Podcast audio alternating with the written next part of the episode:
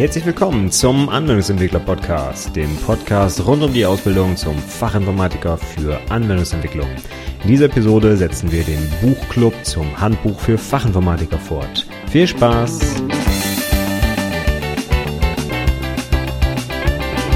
Hallo und herzlich willkommen zur 56. Episode des Anwendungsentwickler Podcasts. Mein Name ist Stefan Macke und in dieser Episode setzen wir den Buchclub zum Handbuch für Fachinformatiker von Sascha Kersken fort. Das hatte ich in Episode 53 schon mal angefangen. Da habe ich mit meinen Azubis über die ersten beiden Kapitel des Buchs geredet und heute geht's mal um die dritte, um das dritte Kapitel. Entschuldigung. Eigentlich wollte ich heute zwei Kapitel auf einmal machen, nämlich Hardware und Netzwerkgrundlagen.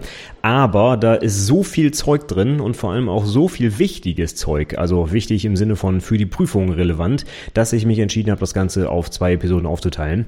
Und ich weiß gar nicht, ob ich die Netzwerkgrundlagen vielleicht auch selber noch auf zwei Episoden aufteile, weil da wirklich so viel Zeug drin ist, dass man unbedingt für die Prüfung wissen muss, dass ich das eigentlich alles mal äh, im Detail ein bisschen durchgehen äh, müsste eigentlich. Deswegen fangen wir heute mal an mit der Hardware. Ich habe mit meinen beiden Azubis schon mal über die beiden Kapitel gesprochen und habe mir quasi schon mal die Notizen gemacht, die wichtig sind. Und wir haben uns auch schon auf einen Termin geeinigt für die nächsten drei Kapitel, die wir sogar schon durchgehen wollen. Aber dazu am Ende der Episode mehr. Dann erzähle ich nochmal, wann wir jetzt genau die folgenden Kapitel durchgehen, so dass du dich also auch nochmal ein bisschen ja, vorbereiten kannst oder mitlesen kannst einfach und dann an den entsprechenden Terminen die Kapitel, die wir bis dahin dann gelesen haben wollen, auch quasi mit bewerten kannst vielleicht. Wenn du selber auch noch Fragen hast vielleicht oder auch selber eine Meinung zu den Kapiteln, kannst du mir natürlich bis zu den entsprechenden entsprechenden Termin auch immer noch eine Mail schicken, so dass ich dann äh, das vielleicht äh, mit aufnehmen kann in die Episode hier. Würde mich freuen. So machen wir den Buchclub aktuell nur zu dritt und wenn du aber mitmachen willst, dann beteilige dich gern, indem du einfach mir ein Feedback gibst. Dann baue ich das gerne auch in die Episode mit ein. Dann fangen wir jetzt aber mal direkt mit dem Kapitel an, mit dem Bereich Hardware. Drittes Kapitel des Buches, wie gesagt. Und das ist auch nochmal so ein bisschen unterteilt in drei große Unterpunkte, nämlich einmal in die Grundlagen, dann in die Zentraleinheit und dann in die Peripherie. Den letzten Punkt, die Zusammenfassung, die sparen wir uns mal. Das fasst halt eben einfach nur noch zusammen, was vorne gesagt wurde. Von daher fangen wir einfach mal wirklich vorne an mit den Grundlagen. Und da finde ich es eigentlich ganz gut, dass ähm, einfach mal mit so einem absoluten Standardbegriff aus der Informatik begonnen wird, nämlich mit dem EFA-Prinzip. Eingabe, Verarbeitung, Ausgabe. Das ist jetzt nichts, was für die Prüfung hochgradig relevant ist. Das wird also meiner Kenntnis nach zumindest auch nirgendwo abgefragt. Aber es ist einfach ein grundsätzliches Prinzip der Informatik. Und ich finde, das sollte eigentlich jeder Informatiker, egal welchen Ausbildungsberuf er absolviert, kennen. Gerade wir als ähm, Anwendungsentwickler natürlich, ne, wir sind ja quasi für die Verarbeitung in der Mitte zuständig, wenn man es mal so sagt irgendwie im gewissen Maße auch für Eingabe und Ausgabe. Aber ich denke mal, wenn wir was programmieren, dann hat das hauptsächlich eben die Verarbeitung von irgendwelchen Daten zu, äh, zur Folge oder zum Inhalt. Und äh, von daher sind wir eigentlich Teil dieses Prozesses. Und ich finde, so ein paar grundlegende Sachen, die sollte wirklich jeder ITler mal gehört haben. Und das EVA-Prinzip gehört dazu. Aber auch das nächste, was direkt im Anschluss erklärt wird in dem Kapitel, nämlich die von Neumann-Architektur. Der von Neumann-Rechner, der aus dem Steuerwerk, dem Rechenwerk, dem Hauptspeicher und der Ein- und Ausgabeeinheit besteht. Das ist auch einer dieser Begriffe, die eigentlich jeder mal gehört haben sollte. Das lernt man auch standardmäßig regelmäßig im Studium. Ich bin mir auch recht sicher, dass man es auch in der Berufsschule lernt. Also für mich absolutes Basiswissen. Das wird also meiner Kenntnis nach auch nicht in der Prüfung abgefragt, woraus jetzt so ein von Neumann-Rechner besteht. Aber ich finde, das ist wirklich wichtiges Grundwissen, weil es auch heute immer noch eine ja, Bedeutung hat. Es ist nicht so, dass das Ding irgendwie 50 Jahre alt ist und heute äh, sieht das alles ganz anders aus in der IT. Nein, das hat sich tatsächlich über diese Jahrzehnte ähm, ja durchgesetzt, sage ich mal, und auch die heutigen PCs folgen oder PCs oder Computer, sagen wir mal, folgen diesem Aufbau. Von daher für mich absolutes Basiswissen. Also unbedingt mal anschauen. Was für mich dann allerdings nicht so wichtig ist und auch nicht für die Prüfung, das ist halt so ein bisschen die Historie, ja. ja geht dann nochmal auf die Röhrenrechner ein und die Transistorrechner und so weiter. Das ist jetzt nicht äh, ganz so interessant oder auf Deutsch gesagt gar nicht interessant für die Prüfung. Das wird, glaube ich, kaum abgefragt. Genauso wie die Einteilung in zum Beispiel Desktop-PCs und Laptops und Netbooks und so weiter. Das ist äh, schön zu wissen. Man sollte auch als Erzähler wissen, was dahinter steckt, wenn man das dann in so einer Aufgabe mal liest. Aber dass man jetzt explizit danach gefragt wird, was jetzt die Unterschiede sind, hm, habe ich zumindest noch nicht gesehen. Was ich dann sehr schön fand in den in, in meinem Führungskapitel hier, das äh, war die waren die Abbildungen, die den PC tatsächlich mal von vorne von hinten zeigen und auch äh, das Mainboard, so dass man da mal sehen kann, was denn eigentlich so an ähm, ja an Inhalten, ja, an Inhalten, an an Dingen, an Anschlüssen, an an Karten vielleicht, an äh, an Bauteilen einfach ganz allgemein gesagt in so einem PC verbaut ist und wie das Ding dann äh, auch zu erkennen ist. Und das fanden zum Beispiel auch meine beiden Azubis ganz gut. Die haben da eine positive Rückmeldung gegeben, die fanden es super, dass es wirklich sehr praxisbezogen ist. Und dass man halt, wenn man sich so einen PC zusammenbaut oder wenn man den eben kauft, dann sieht man das Ding halt eventuell nur von außen. Und das ist auch gar nicht schlimm, den mal aufzuschrauben und da mal reinzugucken. Und anhand der Bilder kann man jetzt sich einen ganz guten Überblick verschaffen, was denn jetzt eigentlich was ist in so einem PC. Wenn man da jetzt nicht jeden Tag Sachen zusammenschraubt, dann ist das für viele Azubis ja vielleicht auch mal erstmal ein bisschen so eine Überwindung, überhaupt mal in so einen PC reinzugucken. Da hat man vielleicht noch ein bisschen Angst, oh, was mache ich da vielleicht kaputt und was ist denn was und wenn ich da jetzt drankomme, passiert dann irgendwas und so weiter. Und auch um so ein bisschen da die Scheu zu nehmen, fand ich es also sehr schön, dass das mal wirklich als Bild abgebildet wurde, eben ja, als Bild abgebildet wurde, logischerweise, ja. Und dass man sich anhand dessen so ein bisschen auch durchhangeln konnte und dann vielleicht auch in seinem eigenen PC einfach mal den aufschraubt und reinschaut, was ist denn jetzt eigentlich was? Also das äh, von mir eigentlich ein sehr positives Feedback, fand ich einen schönen Einstieg in dieses Kapitel. Gut, dann kommen wir gleich zum zweiten Punkt. Das ist dann die Zentraleinheit und die setzt sich dann zusammen aus dem Mikroprozessor oder auch CPU genannt oder auch einfach nur Prozessor. Das ist halt das, wovon wir äh, landläufig reden, wenn wir halt eben Prozessor sagen. Das ist der Mikroprozessor, also die CPU. Dann haben wir halt noch den Arbeitsspeicher und ROM und Chipsatz und Busse und so weiter. Also alles, was dazugehört zu dieser Zentraleinheit, das wird hier nochmal einmal aufgelistet. Ist nett zu wissen, sollte man glaube ich auch wissen, meiner Meinung nach. Prüfungsrelevant ist es allerdings eher weniger, dass sowas mal abgefragt wird. Habe ich zumindest jetzt nicht im Kopf, dass ich da meine Aufgabe gesehen hätte. Dann kommt als nächstes der Aufbau des Prozessors. Das heißt, wir gehen jetzt so ein bisschen schrittweise durch und sicherlich der, das oder das Herz des Computers ist natürlich die CPU, also der Prozessor. Und hier wird jetzt auch nochmal erklärt, wie der dann intern funktioniert. Da gibt es also die ALU, die berühmte, das ist die Arithmetic Logical Unit. Und dann gibt es noch die Register und das Steuerwerk und Befehlstabellen und und und. Also hier wird im Detail erklärt, wie so ein Prozessor aufgebaut ist und was die einzelnen Dinge auch machen. Bis runter zu den einzelnen Caches, Level 1 Cache, Level 2 Cache und so weiter. Auch das ist meiner Meinung nach wichtig zu wissen, wenn ich zum Beispiel einen PC heute kaufe und das wird dann ganz groß mit irgendeinem äh, Cache äh, beworben und ich weiß gar nicht, wofür der da ist und was mir der in der Praxis bringt, das ist natürlich doof. Dass das jetzt in der Prüfung abgefragt wird, halte ich für eher unwahrscheinlich, ist mir auch noch nie untergekommen, aber ich finde, das ist, also für mich wäre das auf jeden Fall Grundwissen, diese Begrifflichkeiten und diesen Aufbau eines einer CPU eben zu kennen. So, dann geht's weiter mit so ein paar Leistungsmerkmalen rund um die Prozessoren, unter anderem auch die Wortbreite mit 32-Bit und 64-Bit und so weiter. Da wird nochmal der Unterschied kurz erläutert. Da muss ich auch sagen, es ist eher unwichtig. Also im Prinzip so als Daumenregel alles, was so ein bisschen mit Historie zu tun hat. Ne? Wie hat sich das entwickelt und was waren die Ursprünge von der heutigen Technologie und so weiter. Das ist super spannend und interessant zu wissen, ne? auch gerade für die Praxis, dass man vielleicht auch weiß, wo, äh, wo, worauf denn so die heutigen Entwicklungen basieren und warum sich das vielleicht in diese Richtung entwickelt hat. Für die Prüfung ist all dieses Zeug allerdings eher unwichtig, denn da geht es eigentlich um die heutigen Technologien und weniger über das, was vor 20 Jahren war. Dafür interessiert sich heute eigentlich dann leider niemand mehr. Allerdings ganz konkret zu diesem äh, Unterkapitel quasi habe ich schon mal eine Prüfungsaufgabe gelesen und zwar 32 und 64 Bit. Das sollte man dann schon erklären, was jetzt der Vorteil ist von 64 Bit. Von daher sollte man das schon mal ein bisschen genauer sich anschauen. Was heißt denn das überhaupt, wenn mein Betriebssystem zum Beispiel oder mein PC eben mit 64-Bit läuft und nicht mit 32-Bit? Außer, dass ich halt bestimmte Software nicht ausführen kann eventuell. Was hat das eigentlich für praktische Konsequenzen? Das ist, ist das Ding zum Beispiel schneller oder kann das mehr Daten gleichzeitig verarbeiten oder was heißt denn das überhaupt? Ja? Das sollte eigentlich ein Prüfling auf jeden Fall beantworten können und wie gesagt, ich habe auch schon eine Prüfungsaufgabe dazu gesehen. Das nächste, was in dem Kapitel kommt, das ist dann für die Prüfung nicht mehr ganz so interessant, wie Prozessoren arbeiten und die unterschiedlichen Architekturen, also RISC und CISC und so weiter. Das ist, äh, ja, also ich finde, es ist alles wirklich wichtig zu wissen, was hier ähm, in diesen Kapiteln steht. Also nicht falsch verstehen, ich fand das gesamte Kapitel Hardware total spannend und die Inhalte, finde ich, gehören für mich auch zum Grundwissen jedes Informatikers. Für die Prüfung allerdings ist es eher nicht so relevant. Von daher, ich gehe jetzt vielleicht einfach mal auf die Punkte näher ein, die ich für prüfungsrelevant halte. Und wenn ich jetzt nicht äh, irgendwas dazu sage, dann sind es halt, ja, so, ich sage einfach mal, nice to know Sachen, aber man wird wohl eher nicht dazu abgefragt. Gehen wir einfach mal weiter mit den Maschinenbefehlen, die als nächstes kommen. Also so ein bisschen nochmal ein Hinweis auf Assembler-Sprache und wie das Ganze funktioniert im Prozessor, wie der dann arbeitet. Dann haben wir noch ein Kapitel zum Arbeitsspeicher. Da werden dann die unterschiedlichen RAM-Arten dargestellt. Von DRAM und SRAM und DDR-RAM und so weiter und so fort. Auch das in seiner Detailtiefe brauchen wir eher nicht für die Prüfung. Mein Azubi meint, er hat schon mal, glaube ich, irgendwo eine Aufgabe gelesen, wo es um DDR-RAM ging.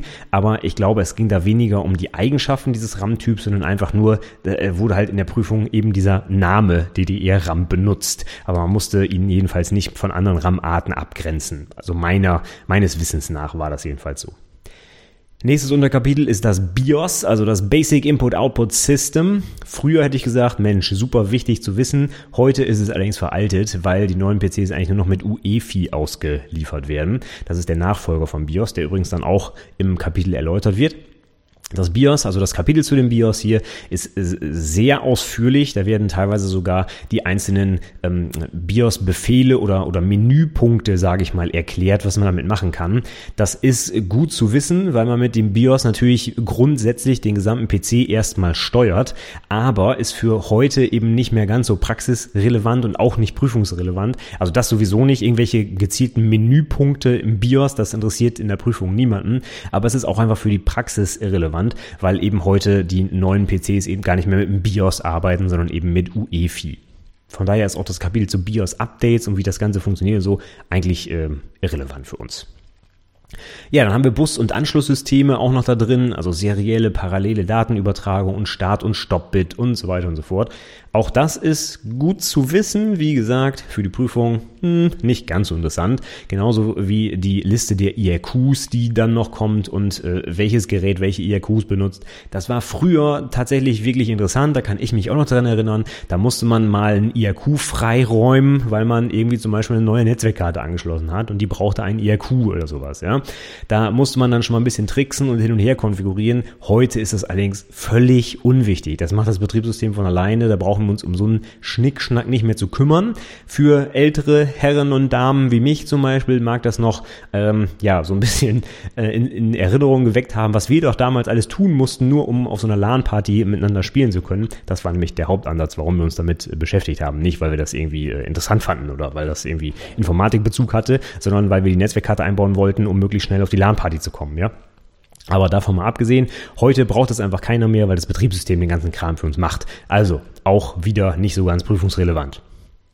Dann die verschiedenen Anschlüsse für Erweiterungskarten. Da muss ich sagen, das ist absolut wichtig für die Prüfung. Also PCI, PCI Express, AGP und so weiter. Diese ganzen Sachen auseinanderhalten. Was sind die Vor- und Nachteile des Ganzen hauptsächlich? Das ist äh, auch wirklich interessant für die Prüfung. Also da kann man durchaus mal gefragt werden, warum ich denn vielleicht heute PCI Express benutze und nicht AGP, beziehungsweise was denn überhaupt der Unterschied ist. Oder man könnte auch mal sowas gefragt werden wie, was heißt denn die Abkürzung? Ja, das sind so in diesem Fall diese, diese Erweiterungskarten, die bezeichnen Bezeichnung davon. Das sind so klassische Sachen, die man einfach auswendig können muss. Die, ähm, ja, die, die Ausformulierung, also die, die Akronyme, was die dann tatsächlich bedeuten. Also zum Beispiel PCI, Peripheral Component Interface, ja. Oder AGP, der Accelerated Graphics Port. Das sind also Dinger, die muss man eigentlich so bam runterbeten können als Azubi, weil es teilweise in der Prüfung ja auch solche Fragen gibt, ne? wenn denen mal gar nichts mehr einfällt und man einfach schnell nochmal Punkte holen will. Was heißt denn PCI ausgeschrieben? So, und wenn man dann natürlich die Aus, äh, die, die Abkürzung nicht drauf hat, kriegt man halt den Punkt leider nicht. Danach geht's dann weiter mit den Laufwerksanschlüssen. Auch das ist absolut prüfungsrelevant. Also SCSI zum Beispiel und IDE auseinanderhalten können und gerade natürlich auch die ähm, Erweiterung des Ganzen. Also heute haben wir ja eher Serial Attached SCSI beziehungsweise ähm, äh, SATA und die Sachen sind natürlich sowohl praxisrelevant, weil man natürlich auch in der Praxis mal die Kabel vielleicht irgendwie voneinander abgrenzen muss und äh, ja, das richtige Kabel benutzen muss, um die Sachen anzustöpseln. Aber eben auch in der Prüfung habe ich öfter halt gesehen, was wäre denn halt der Vorteil oder Nachteil von ähm, äh, Serial ATA beziehungsweise dem alten IDE-Anschluss oder so, ja. Und da sollte man halt eben wissen, dass man mit Serial ATA mehrere Geräte anschließen kann und dass das alte Ding mit Master Slave funktioniert und so. Also diese ganzen Begrifflichkeiten sind schon für die Prüfung relevant und das würde ich mir auf jeden jeden Fall im Detail mal angucken. Auch das nächste Kapitel, wo es dann um verschiedene weitere Anschlusstypen geht, wie zum Beispiel USB und Firewire und vor allem auch die drahtlosen Sachen, ja. Also alles, was mit WLAN und so zu tun hat und Bluetooth und so weiter. Das ist auch für die Prüfung relevant. Dazu vielleicht ein ganz konkreter Tipp. zu diesen, ähm, sage ich mal, ähm, Schnittstellen, mit denen ich Daten übertragen kann, würde ich mir immer anschauen, wie die Geschwindigkeiten auch sind. Also wenn ich zum Beispiel USB habe, ähm, in der aktuellen Version meinetwegen USB 3 oder 1 oder was es da so gab, würde ich mir immer auch die Geschwindigkeiten dazu ja, einprägen. Das heißt, wenn ich jetzt also gefragt werde in einer Aufgabe zum Beispiel in einer Prüfung, wie lange dauert es 300 Megabyte mit USB 1.1 zu übertragen, dann kann ich das natürlich nur ausrechnen, wenn ich weiß, wie schnell USB 1.1 ist und das muss ich mir dann halt auswendig drauf schaffen. Ich finde, diese Prüfungsinhalte sind immer so ein bisschen fragwürdig. Auf der anderen Seite muss es natürlich in so einer Prüfung auch einfach, ja, diese Fragen geben, wo man auswendig gelerntes Wissen quasi einfach nur hinschreiben muss, Einfach weil es ja auch so ein bisschen ausgewogen sein muss. Es muss mal so ein paar Entspannungsfragen geben, wo ich einfach schnell auswendig was hinschreibe, aber es muss natürlich auch die Transferaufgaben geben, wie zum Beispiel die großen Programmieraufgaben, völlig klar. Und äh, damit das Ganze so ein bisschen gemischt ist, gibt's halt auch viele dieser Aufgaben, wo halt eben gefragt wird, was heißt so und so, beziehungsweise rechne dies und das aus. Und dafür muss man halt zum Beispiel solche Sachen wissen, wie die Übertragungsgeschwindigkeit von bestimmten Anschlusstypen, wie zum Beispiel USB. Dann das gleiche natürlich bei den drahtlosen Schnittstellen, also bei WLAN, die ganzen verschiedenen Standards, die es da gibt, G und N und weiß der Geier was. Wie schnell die sind und was man übertragen kann, sollte eigentlich auch zum Grundwissen gehören für die Prüfung. Also fassen wir kurz dieses Unterkapitel zusammen. Ist nicht ganz so viel Prax äh, Praxis nicht, prüfungsrelevantes Zeug drin, aber ich würde es mir auf jeden Fall durchlesen, denn äh, das macht auch die Arbeit mit dem PC und auch vor allem die Auswahl, wenn ich mir einen neuen PC kaufe oder den zusammenschraube und so, deutlich einfacher, wenn ich mal verstanden habe, wie die Sachen eigentlich funktionieren. Und ich finde, das sollte jeder Informatiker und gerade auch jeder Programmierer wissen, wie der PC funktioniert. Denn das ist ja dem, äh, das Teil, dem ich da gerade etwas beibringe, der für mich die Arbeit macht. Und wenn ich gar nicht weiß, wie er arbeitet. Hm. Also ich finde das schon ein bisschen fragwürdig. Von daher lies auf jeden Fall das Kapitel. Ich finde das sehr, sehr wichtig und auch sehr, sehr gut geschrieben. Für die Prüfung würde ich mich halt auf die Sachen fokussieren, die ich gerade so genannt habe. Da ist dann in diesem Kapitel eher weniger zu holen, sage ich mal. Das nächste Kapitel allerdings, da sieht es dann ein bisschen anders aus. Da ist dann durchaus ein bisschen mehr drin, was uns interessiert, auch in der Prüfung. Und das heißt Peripherie. Und da geht es um die verschiedenen anderen Dinger, die jetzt in dem Zentraleinheit-Kapitel noch nicht so benannt wurden. Und hier ist auch einiges drin, was für die Prüfung relevant ist. Es geht auch direkt mit einem wichtigen Kapitel los, nämlich den Massenspeichern. Da werden magnetische Datenträger, optische Datenträger und so weiter voneinander abgegrenzt und nochmal Vor- und Nachteile gezeigt. Und ähm, ja, zum Beispiel dann auch einige Sachen im Detail beschrieben, wie zum Beispiel eine Festplatte aufgebaut ist, ja. Und das sind alles Dinge, die muss ich auf jeden Fall auch für die Prüfung wissen. Da wird dann häufiger zum Beispiel gefragt, wenn ich zum Beispiel an bestimmte Aufgaben denke, in Bezug auf ein Backup, ja, so auf eine Datensicherung. Was sollte ich denn für Medien nehmen? Sollte ich auf optischen Datenträgern sichern oder auf magnetischen? Und dann muss ich natürlich wissen, was sind denn die Vor- und Nachteile der jeweiligen Massenspeicher, um das eben entscheiden zu können, beziehungsweise um die Aufgabe sauber lösen zu können. Darum geht es uns natürlich. Gut, das Kapitel zu Daten, äh, nicht zu Datenbank, zu Festplatten enthält jetzt auch noch ein bisschen sehr viele Details, die nicht ganz so relevant sind. Zum Beispiel die verschiedenen Startadressen auf irgendwelchen Festplatten und äh, irgendwelche Bytes und Bits und wo die Sachen jetzt wirklich genau stehen auf der Festplatte. Das interessiert dann tatsächlich wirklich niemanden in der Prüfung. Das ist zu sehr Detailwissen. Das brauchen wir dann tatsächlich nicht. Aber damit so ein bisschen auch untergebracht in dem Kapitel ist dann das Thema RAID. Und RAID, das ist nun mal ein zentrales Thema, das glaube ich, in fast jeder der letzten Prüfungen dran waren. In, ich glaube sogar im letzten Sommer war das Thema RAID sogar in ganzheitlich eins für Anwendungsentwickler dran. Das weiß ich noch, weil die Prüflinge sich immer tierisch darüber aufgeregt haben. Wie kann man denn RAID in ganzheitlich eins fragen? Da muss es doch um Programmierung gehen und und und. Nö, ganz einfach. RAID ist absolutes Grundwissen, das muss jeder ITler haben und das darf man auch durchaus in ganzheitlich 1 fragen. Darf man genauso in ganzheitlich 2. Von daher nicht böse sein, wenn das gefragt wird, denn jetzt weißt es ja. Du musst RAID auf jeden Fall lernen für die Prüfung. Und damit meine ich RAID 0, RAID 1, RAID 5 und RAID 0, 1 und RAID 1, 0. Also mindestens die fünf verschiedenen Typen auseinanderhalten können, zum Beispiel auch in Aufgaben aufzeichnen können, wie die Disks dann zum Beispiel zusammengesetzt werden in den einzelnen Leveln und halt eben auch wissen, wissen, was was ist. Also RAID 0 zum Beispiel ein Stripe-Set, RAID 1 ist dann das Mirroring und so weiter. Und ganz wichtig dabei ist dann immer zu wissen, wie viele Festplatten in Anführungszeichen verloren gehen, wenn man das RAID benutzt. Zum Beispiel RAID 5 brauche ich mindestens drei Festplatten, aber eine wird äh, quasi durch die Verteilung der Parity Informationen in Anführungszeichen unbrauchbar, also die geht uns an Speicherplatz verloren. Das heißt, bei drei Festplatten habe ich eigentlich nur noch die Größe von zwei zur Verfügung. Und solche Sachen muss ich bei RAID wissen. Im Prinzip RAID in- und auswendig lernen. Da würde mir dann dieses Kapitel oder das, was hier in dem Kapitel dazu steht, auch noch nicht ausreichen. Da würde ich mir noch Sekundärliteratur besorgen, um mich für die Prüfung vorzubereiten. Aber hier in dem Kapitel ist das schon mal ein sehr guter Einstieg und man kriegt schon mal einen ganz guten Überblick, was es denn alles so gibt und was man dann eben noch vielleicht vertiefen sollte. Das nächste Unterkapitel ist auch recht prüfungsrelevant und zwar CD, DVD, Blu-ray und was es noch so an optischen Speichermedien gibt naja, das war's eigentlich. Mehr gibt es nicht. Auf jeden Fall, diese Dinger muss man sich auch schon mal angucken. Was man nicht unbedingt braucht, sind die verschiedenen äh, farbigen Bücher, ja, Red Book, Yellow Book, Green Book und so weiter. Das ist nicht mehr ganz so relevant und ich habe es auch noch, ehrlich gesagt, ich habe es noch nie in der Prüfung gesehen. Also auch in den älteren wurde das jetzt nicht abgefragt, zumindest meiner Kenntnis nach nicht. Habe ich vielleicht auch alles schon wieder verdrängt, was ich damals alles selber gelernt habe. Aber ich glaube, heute ist es nicht mehr ganz relevant.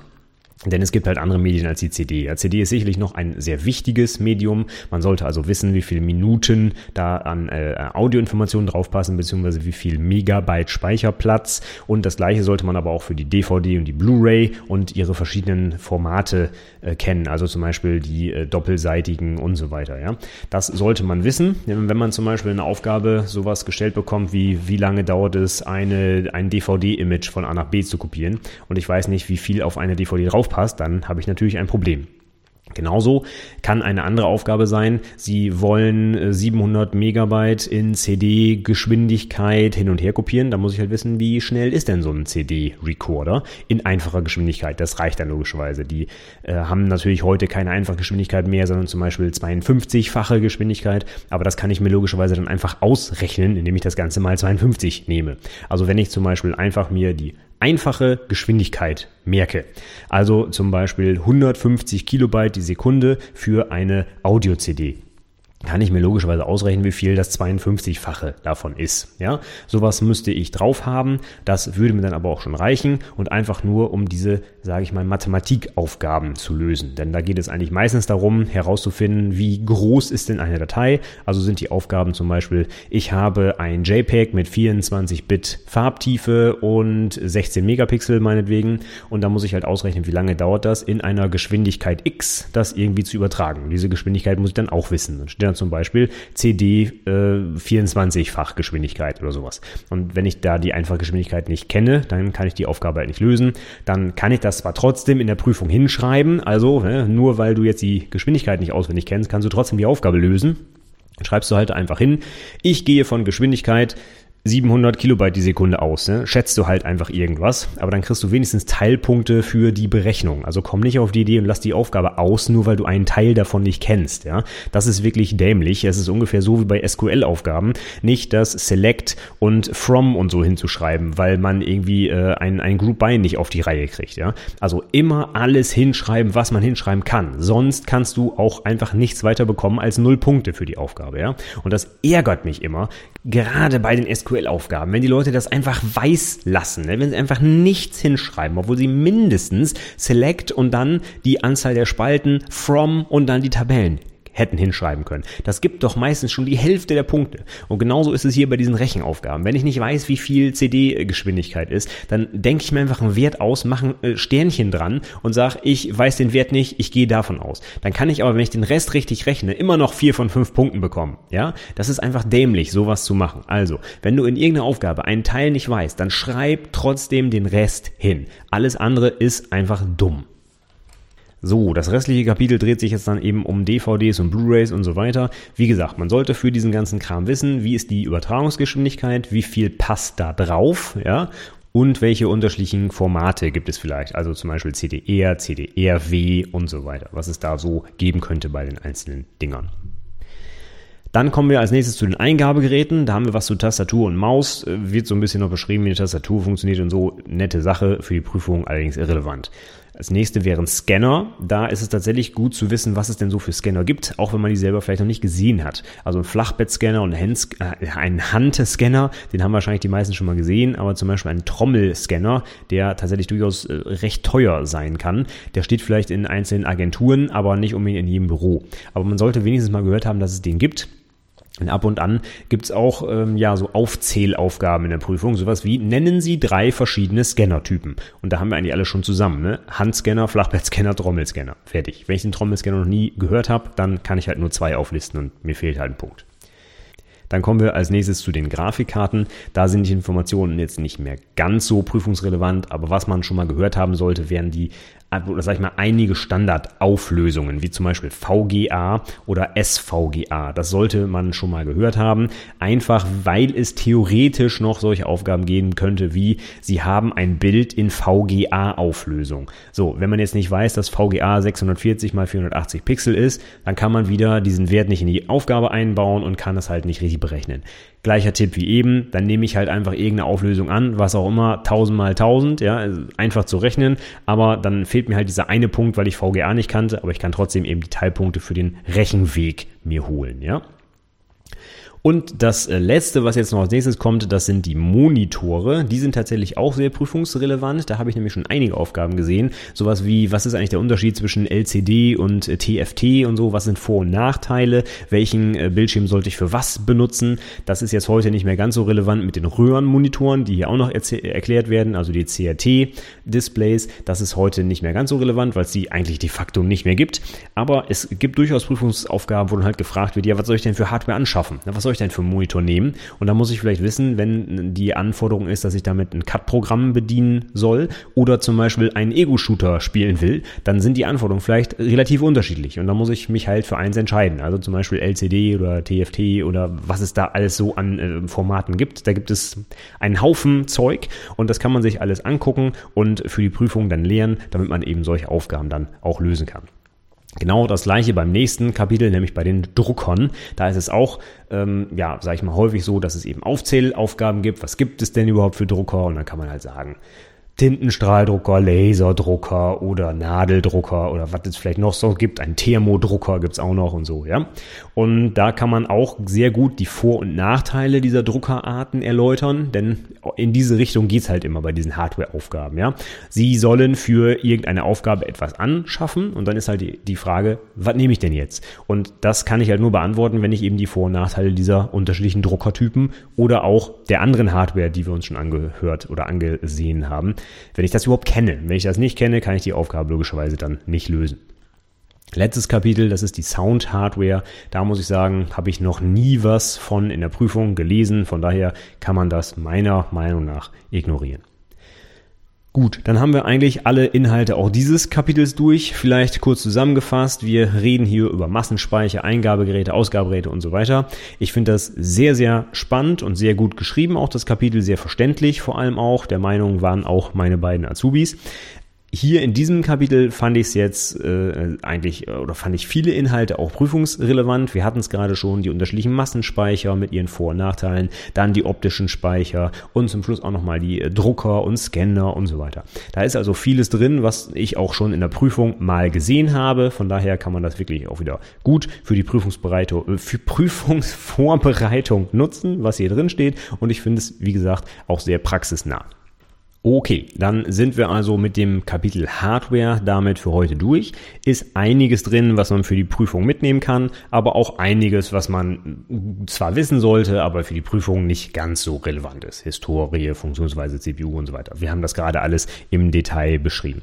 Das nächste Kapitel, das wird allerdings vollgepackt sein mit Informationen. Da habe ich, glaube ich, fast an jedes Kapitel dran geschrieben, lernen, lernen, lernen. Denn das sind wirklich Informationen, die fast in jeder Prüfung dran ankommen. Da geht es um Netzwerkgrundlagen, da geht es um IP-Adressen, um Subnetting, um Routing und so weiter. Die Informationen sind hochgradig prüfungsrelevant und deswegen machen wir auf jeden Fall eine extra Episode daraus. Und da kann ich auch schon gleich sagen, wann die denn erscheinen wird. Und zwar wird das der 18.04.2016 sein, also quasi mit dem Erscheinungstermin dieser Episode genau in zwei Wochen.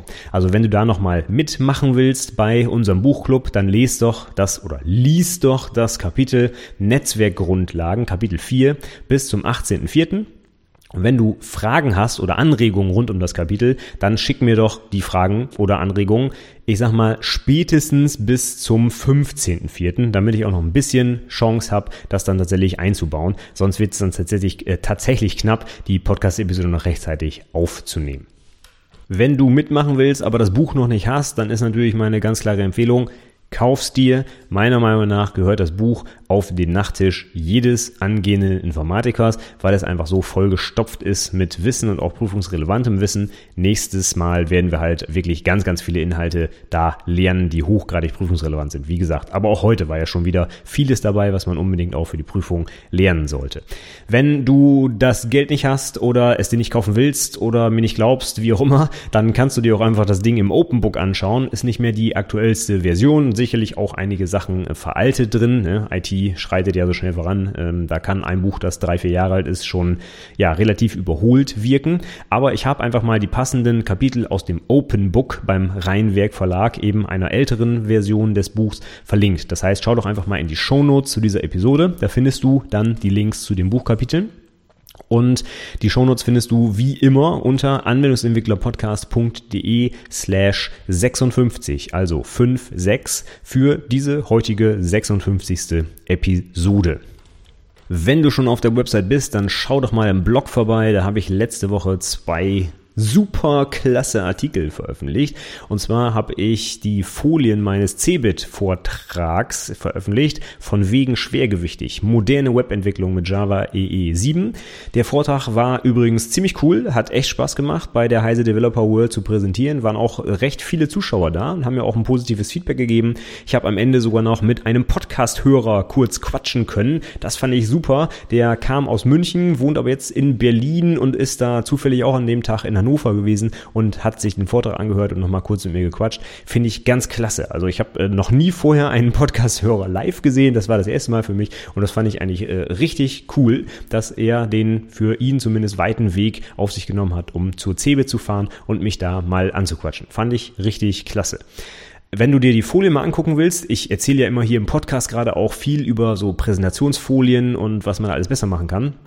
Und damit du mal siehst, dass ich diese, ja, sage ich mal, diese Sachen, die ich da verbreite, auch selber anwende, kannst du einfach mal die Folien anschauen. Die sind bei Slideshare online, kannst du mal durchklicken. Vielleicht gefällt dir der Stil ja, wenn nicht, ja, ist auch okay. Aber ähm, ich propagiere halt den Stil, den ich auch selber anwende, weil ich halt glaube, dass er eben besser funktioniert, bei den Leuten halt eben mehr hängen bleibt. Und wenn du das mal angucken willst und du nebenbei auch noch ein bisschen was über Java EE dir anschauen möchtest, ja, dann klick doch mal die Folien durch, wenn du möchtest.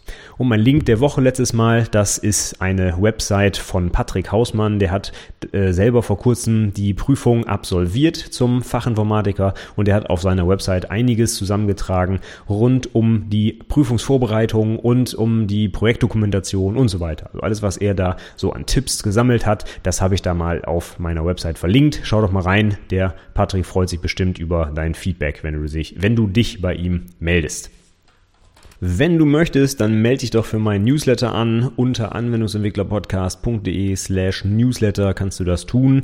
Damit ähm, bekommst du automatisch und sofort Zugriff auf meine Artefakte rund um die äh, um das Abschlussprojekt, also meine Checklisten, um die um meine Checklisten für die Projektpräsentation, Dokumentation, Antrag und so weiter, kannst du da direkt runterladen. Außerdem kriegst du auch meine Links der Woche immer schon direkt am Montag. Da erscheint nämlich immer der Newsletter und du verpasst vor allem keine Inhalte der Website. Wenn du nicht sowieso schon im RSS-Feed oder so abonniert hast, werde ich dich auf jeden Fall nochmal immer passend zur neuen Podcast-Episode darauf hinweisen, was du denn so im Blog und eben im Podcast dann auch finden kannst. Also trag dich gerne ein, ist absolut unverbindlich, kostet nichts und du kannst dich auch jederzeit wieder austragen, wenn du keine Lust mehr hast auf die Inhalte.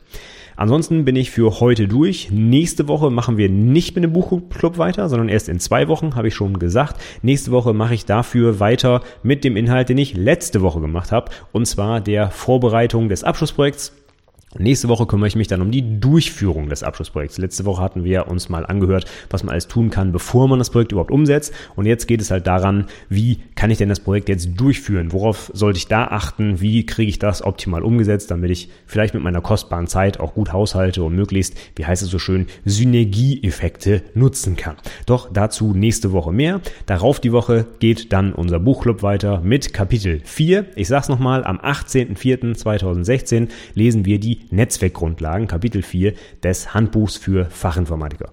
Ich hoffe, heute war ein bisschen was Spannendes für dich dabei. Wenn ja, dann gib mir doch einfach ein Feedback, mail mich an oder geh auf die Website oder irgendein soziales Netzwerk. Du findest, findest mich überall unter meinem Namen, Stefan Macke. Und wenn du magst und es dir gefallen hat, dann hör doch einfach nächste Woche wieder rein. Ich sag bis dahin vielen Dank für die Aufmerksamkeit und bis zum nächsten Mal. Tschüss.